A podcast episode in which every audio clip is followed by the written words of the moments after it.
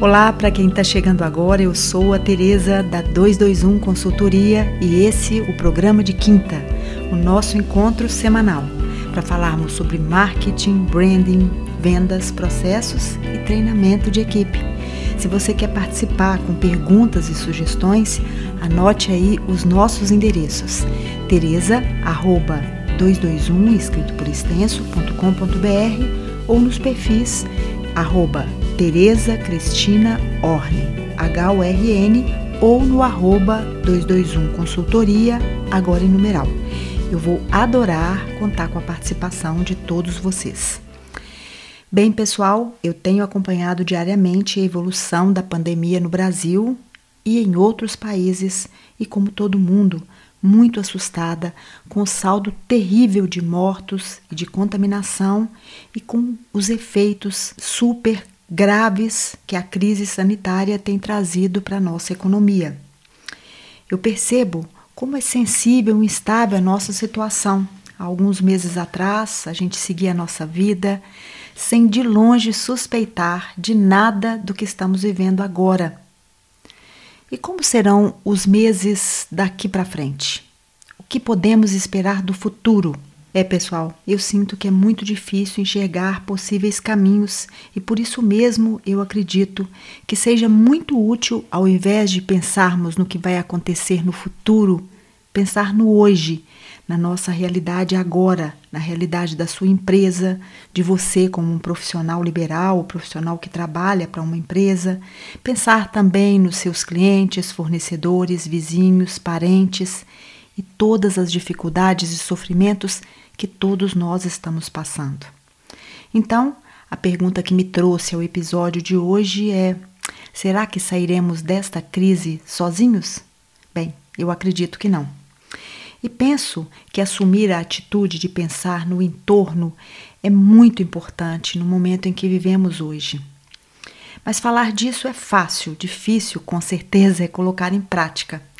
Ao meu ver, pessoal, a chave para agir nesse momento é tentar manter a mente aberta e pensar com certeza de forma mais colaborativa. Sabe por quê? Porque quando a gente pensa em fornecedores, em prestadores de serviço, em distribuidores, em clientes, em vizinhos, em sociedade, é, eles são componentes fundamentais para manter o mercado funcionando. Então, se uma empresa fecha, se deixa de pagar um fornecedor, se pessoas são demitidas. É claro, pessoal, o mercado encolhe. Outro dia, numa reunião com um cliente, é, um dos participantes da reunião relatou que um grande lojista do segmento da moda tinha enviado um comunicado para os seus fornecedores é, suspendendo os pagamentos. Segundo ele, como as suas lojas estavam fechadas, era impossível manter os compromissos. Como assim? Será que a crise bateu só para esse lojista? Será que ele pensa que deixar de pagar não afeta a cadeia como um todo?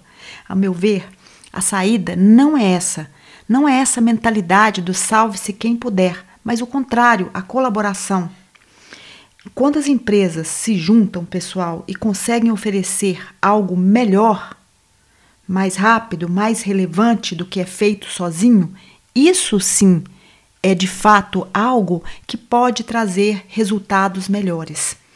Quer um exemplo? Bem, no, logo no início da crise dessa pandemia, o iFood investiu mais de 50 milhões em pequenos restaurantes, além de ter também noticiado que iria injetar mais de 600 milhões de capital de giro no mercado brasileiro. Quando ele faz isso, na verdade, não é uma ação simplesmente solidária. O que ele quer é manter o próprio mercado. Então, ao investir no mercado, a empresa ela faz com que ele se mantenha vivo. Então, esse, esse exemplo do iFood nos faz pensar o quanto é importante pensar nesse entorno, nisso que eu citei no início. Não adianta tentar sair disso sozinho, né? É uma crise diferente das que a gente já passou. Um outro exemplo bem interessante veio da Renner, que numa ação conjunta com o Sebrae tem ajudado pequenos lojistas desde maio a passar por essa crise. Segundo eu li numa reportagem, essa parceria ela vai gerar consultorias financeiras e de gerenciamento para mais de 220 empresas brasileiras. Né? É, o programa está focado em gestão financeira, como eu disse, linha de crédito e, e claro, na tentativa de é, buscar atuar como um agente transformador da sociedade.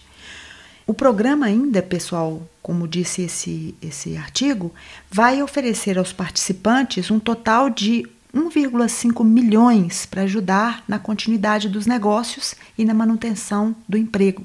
E esse dinheiro foi oferecido pela Renner.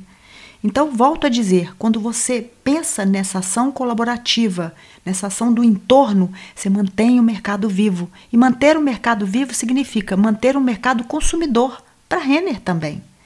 Eu acredito, na verdade, que empresas como a iFood, a Renner, desenvolveram e com certeza já testaram e comprovaram que esse tipo de apoio, de aliança estratégica, são formas de manter o crescimento sustentável do mercado como um todo. Já pensou em se inspirar em ações como essa, de parceria, de colaboração, de apoio com o mercado em que você atua? Mas para isso, pessoal, é preciso desenvolver uma nova mentalidade que vai muito além de buscar o crescimento individual da sua empresa, mas que estabeleça, de fato, relações permanentes com a vida dos seus clientes, dos seus fornecedores e da sociedade como um todo.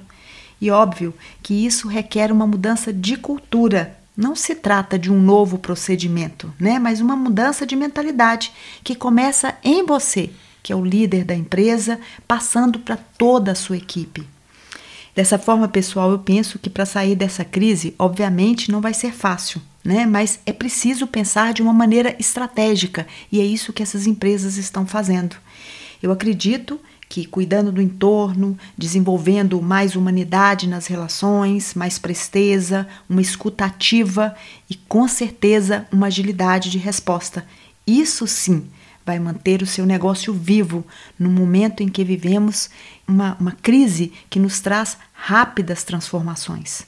Então, pessoal, para terminar o episódio de hoje, eu peço que você reflita na diferença entre tomar uma atitude, como aquele lojista que eu citei lá atrás, suspendendo os pagamentos e tentando salvar-se sozinho, ou das empresas que estão promovendo o salvamento por meio de ações colaborativas para o mercado como um todo. Com isso, eu quero dizer que eu acredito, como eu disse, que só sairemos juntos dessa crise.